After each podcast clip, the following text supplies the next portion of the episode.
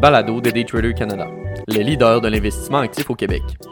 Avant de commencer, petit avertissement. Le contenu de ce balado, les données financières et économiques, incluant les codes boursières ainsi que toute analyse et interprétation de celles-ci, sont fournis à titre d'information seulement. En aucun cas, elles ne doivent être considérées comme étant une recommandation ou un conseil d'acheter, de vendre, de vendre à découvert ou poser tout autre acte envers toute valeur mobilière, tout instrument dérivé ou tout actif ou classe d'actifs quelconque. Bonne écoute! Un équilibre difficile à trouver pour les banques centrales. Par Olivier Gélina, analyste financier et contributeur pour Daytrader Canada. Le phénomène n'est plus nouveau pour personne ce jour-ci. Les banques centrales autour du globe tentent de jongler économie, marché financier et attentes des ménages semaine après semaine. Cet exercice se veut d'autant plus complexe après les deux dernières années où les liquidités coulaient à flot et l'activité corporative fleurissait. Le discours actuel, comme vous l'avez peut-être entendu, se veut pour un atterrissage en douceur ou soft landing de l'économie. Or, les voies d'incertitude se veulent nombreuses à propos de cet atterrissage puisque les hausses de taux agressives gênent les manœuvres. Ces voix ne sont malheureusement pas que des détracteurs.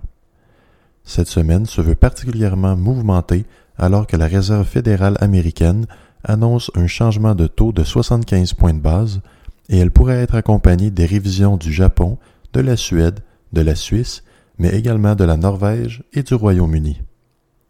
Bloomberg reporte aujourd'hui plus de 90 banques centrales qui auraient augmenté leur taux cette année et plus de 45 d'entre elles auraient grimpé leur taux de 75 points de base en une seule annonce. Les multiples menaces de récession pour 2023 sont d'autant plus exacerbées par ces hausses de taux, selon les économistes. Les hausses de taux se veulent être un mécanisme de ralentissement de la croissance de l'économie qui est à la base même de l'apparition de l'inflation en premier lieu. Le rythme auquel les hausses sont annoncées laisse cependant un froid sur les marchés. D'appuyer si frénétiquement sur les freins de l'économie entraînera un ralentissement brusque sur les développements et projets de nos entreprises. Les prêts deviennent plus dispendieux, les coupures de postes plus fréquentes et les résultats financiers sous les attentes devrait être la norme pour les prochains trimestres. D'ailleurs, la Banque de Montréal, sur le Toronto Stock Exchange ticker BMO, a annoncé une vague de coupures de postes dans sa division de marché des capitaux suite à une baisse de 20% de leurs revenus dans ce créneau. Les spéculations demeurent vastes quant au rythme qu'entreprendront les banques centrales. La récession envisagée pourrait s'étendre jusqu'à la fin 2024 et les taux pourrait atteindre 5% d'ici là. Les faits sont que ces mécanismes de régulation de marché demandent temps et souffrance sur les marchés. Souffrance souvent caractérisée de coûts monétaires, de taux de chômage élevés et de resserrement budgétaire. Un autre phénomène observé ces derniers jours est l'inversion de la courbe de taux. Cette courbe se veut être un indicateur de marché ou un outil afin de prendre le pouls. En temps économique qualifié de normal et sans choc, la courbe de taux est croissante, définie par des taux court terme plus faibles et des taux long terme plus élevés. La logique derrière cette courbe est qu'un investisseur peut s'attendre à obtenir un rendement plus élevé pour la détention d'une obligation de longue durée plutôt qu'une obligation de courte durée. Acheter une obligation peut également être vu comme un prêt au gouvernement. Une plus longue échéance demande souvent une prime de rendement. Toutefois, la tendance s'est inversée récemment. En analysant les courbes ci haut, la courbe de gauche représentant les taux de janvier 2018 se veut croissante entre les périodes fréquemment consultées de 1 an et 10 ans. Le taux 1 an se situant à 1,76% et le 10 ans à 2,40% la courbe de droite, cependant, illustre un portrait fort différent pour la mi-septembre 2022. Le taux 1 an est à 3,96% niveau le plus haut depuis la récession de 2007, tandis que le 10 ans se retrouve à 3,45% La raison derrière ce changement est la masse affluente d'investisseurs et divers acteurs du marché cherchant un refuge contre la volatilité et les mauvaises nouvelles financières. La demande soudaine et concentrée pour les obligations longue durée font plonger ces taux et le manque de demande pour les obligations court terme fait grimper ces taux, tentant ainsi d'attirer les investisseurs.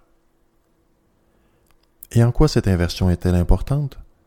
Une inversion de courbe comme celle-ci est historiquement l'un des indicateurs reconnus en termes de prédiction de récession ou de changement de cycle économique. Quoiqu'elle ne soit pas parfaitement précise, il s'agit d'un signe qu'une récession est fortement dans les cartes pour un horizon de 7 à 24 mois. Une inversion a été observée en 1980, juste avant la récession de cette même année, et en 2006, prédisant la récession de décembre 2007. 2019 a également vu une inversion, mais a cependant été contrecarrée par le venu de la pandémie et a en quelque sorte remis le compteur à zéro. Les actions sont donc vouées à davantage de corrections selon le marché, avec des résultats sous les attentes, jumelés à des coûts plus élevés. Le marché obligataire, quoique plus sécure et apaisant pour l'esprit, n'arrive pas à offrir une protection adéquate contre l'inflation. Même le taux 1 an, illustré plus haut, à près de 4% laisse un écart de plus de 4% face à l'inflation de 8,3% connue aux États-Unis le mois dernier. Avec la hausse de taux ce mercredi par la Réserve fédérale américaine, l'un des seuls véhicules d'investissement suivant la cadence sont les TIPS ou Treasury Inflation Protected Securities. Ces obligations permettent le principal de fluctuer selon l'inflation, calculée selon le CPI ou Consumer Price Index, à la hausse comme à la baisse. Le taux d'intérêt de l'obligation demeure fixe durant la période de détention. Par exemple, le taux de l'obligation 5 ans protégée de l'inflation était de 1,26% niveau le plus élevé observé depuis 2009. Il s'agit donc d'une situation délicate à gérer pour les grandes économies mondiales.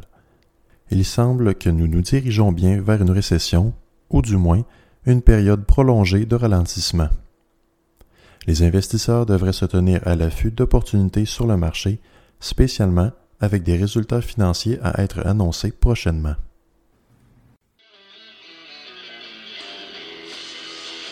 C'était le balado de Daytrader Canada. Pour plus d'informations sur nos programmes de formation et d'accompagnement, veuillez visiter daytradercanada.com.